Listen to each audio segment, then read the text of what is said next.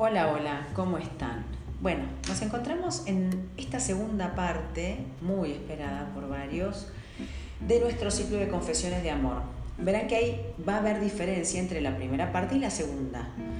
Em, en la primera conversamos y buscamos reflexionar eh, sobre bueno, lo que es el enamoramiento, la construcción del amor, las relaciones de pareja, mm, nuestra pareja, nuestro espejo. Fue a manera ya introductoria y bueno, también provocando esto que, que me interesa mucho, ¿no? el reflexionar y encontrarnos con nosotros mismos para corrernos del reproche hacia nuestra pareja, para corrernos de la crítica y construir, ir hacia adelante y no entender que una relación de pareja que tiene años ya tiene que tener desgaste, tiene que, tener, tiene que implicar aburrimiento, en fin.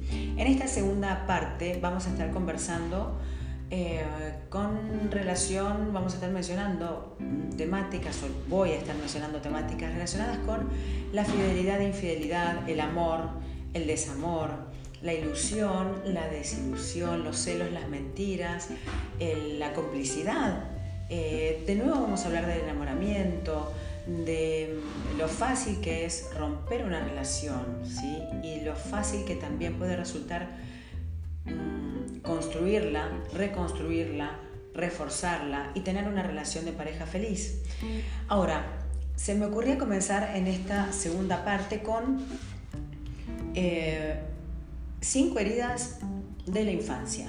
¿sí? Nuestra infancia es quien, es, quien permite que hoy seamos lo que somos, que vayamos por la vida aplicando todo lo aprendido, sobre todo en la primera infancia, que es de, nacemos hasta los cinco años, en la influencia de los adultos, todos, ¿no? las instituciones, la cultura.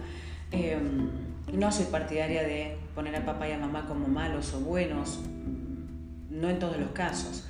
Pero bueno, sin irnos por las ramas, lo que yo busco es que tengamos en cuenta que lo que hoy somos es, por un lado, por supuesto, por nuestra herencia genética, eh, y por otra parte, por nuestra herencia transgeneracional, es decir, venimos de linajes que van instalando de generación en generación en la medida que van naciendo los hijos de ese linaje, de ese clan familiar, van instalando lo que son los registros de lo que está bien y lo que está mal, cómo hay que relacionarse con un otro, qué es lo femenino, qué es lo masculino. No me estoy refiriendo a los géneros, este, me estoy refiriendo eh, otras cuestiones justamente ¿no? a esto que está bien y que está mal dentro de una cultura y esto que está modificando hoy también con respecto a la igualdad entre el hombre y la mujer, lejos del feminismo, lejos de partidismos. Pero bueno, eh, menciono esto de manera introductoria porque cuando ahora comience con estas cinco heridas, me interesa en la infancia, ¿no? Me interesa que cada uno evalúe con qué se siente identificado. Y comenzamos.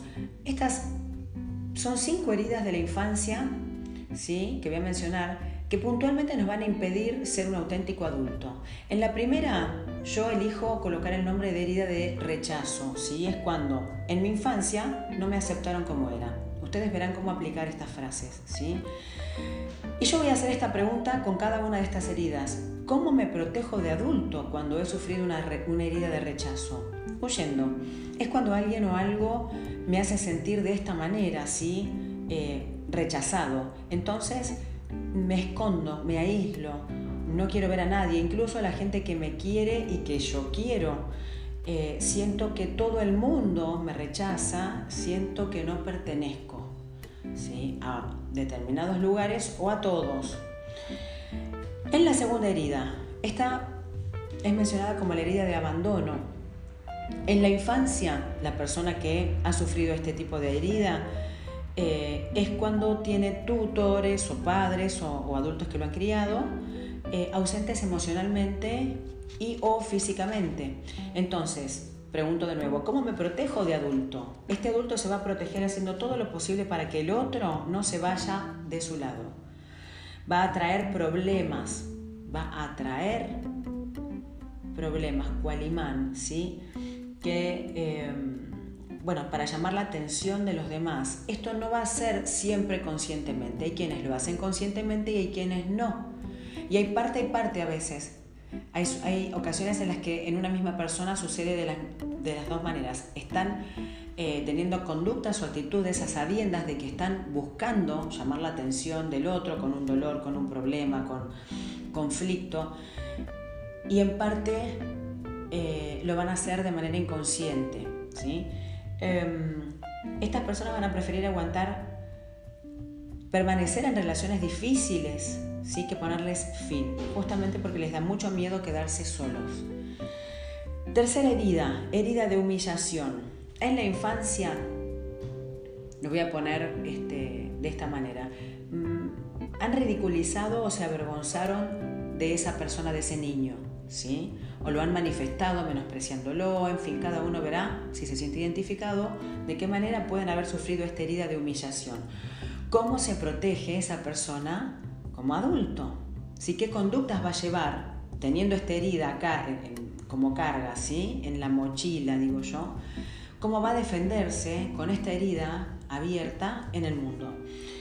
Em, va a ser una anulación interesante, más severa o menos severa de sus necesidades y va a centrarse en la de los demás van a ser estas personas que característicamente van a ser en exceso complacientes.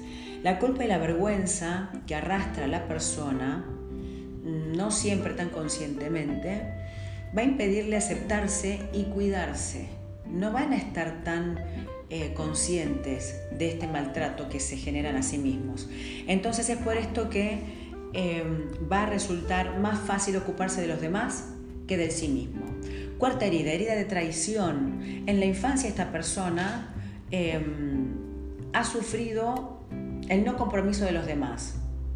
Quizá la frase que ocupa acá es, no cumplieron lo que me prometieron.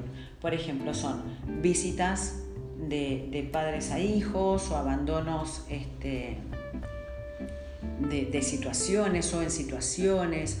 Em, decía, bueno, el abandono de padres a los hijos o, o el o el mentirles, ¿sí? Y prometer que va a suceder tal cosa, no todo puede suceder, no todo puede darse, ¿no? De esto, con esto me refiero a todo lo que le prometemos a los chicos, a los niños, pero digo, acá estoy hablando de faltas graves, de faltas bien llamativas y que generan herida. Ahora, esta, esta, esta herida de traición me lleva a hacer de nuevo la pregunta, ¿cómo me protejo como adulto?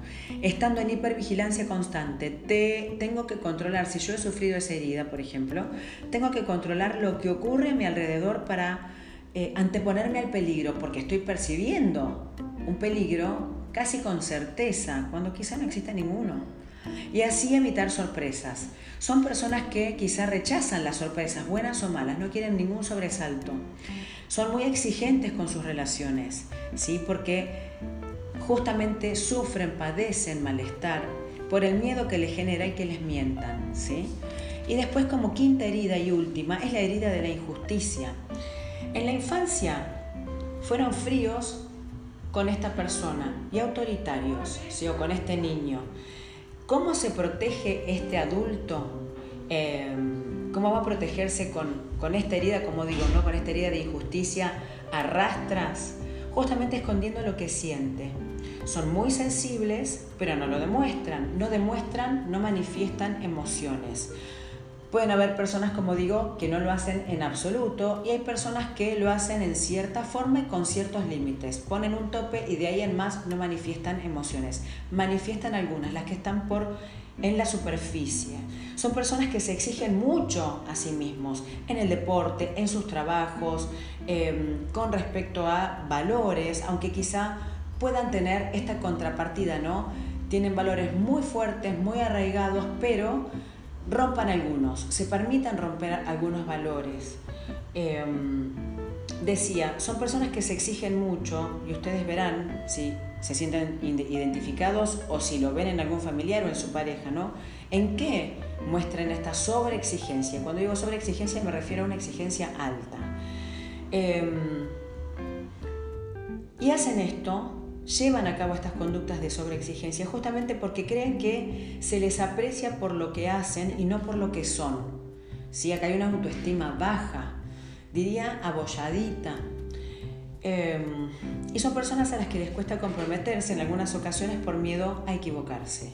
hay personas que tienen mucho compromiso por ahí en la relación de pareja, con sus trabajos, pero no se pueden comprometer, por ejemplo, en la relación de pareja con el involucrarse un poco más, involucrarse livianamente, eh, libremente. Lo hacen con ciertos tapujos y ciertos límites, ¿sí? escondiendo, guardándose, porque existe un miedo importante a poder perder, a poder em, cometer un error. Y esto implica una gran pérdida para estas personas que quizá rozan esta idea no consciente de superhéroes, ¿sí? hombres, mujeres, donde todo les tiene que salir bien. Y cuando el resultado es óptimo, eso los completa, cuando en realidad emocionalmente están bastante incompletos y lo van a estar cada vez más con el tiempo si no trabajan esto.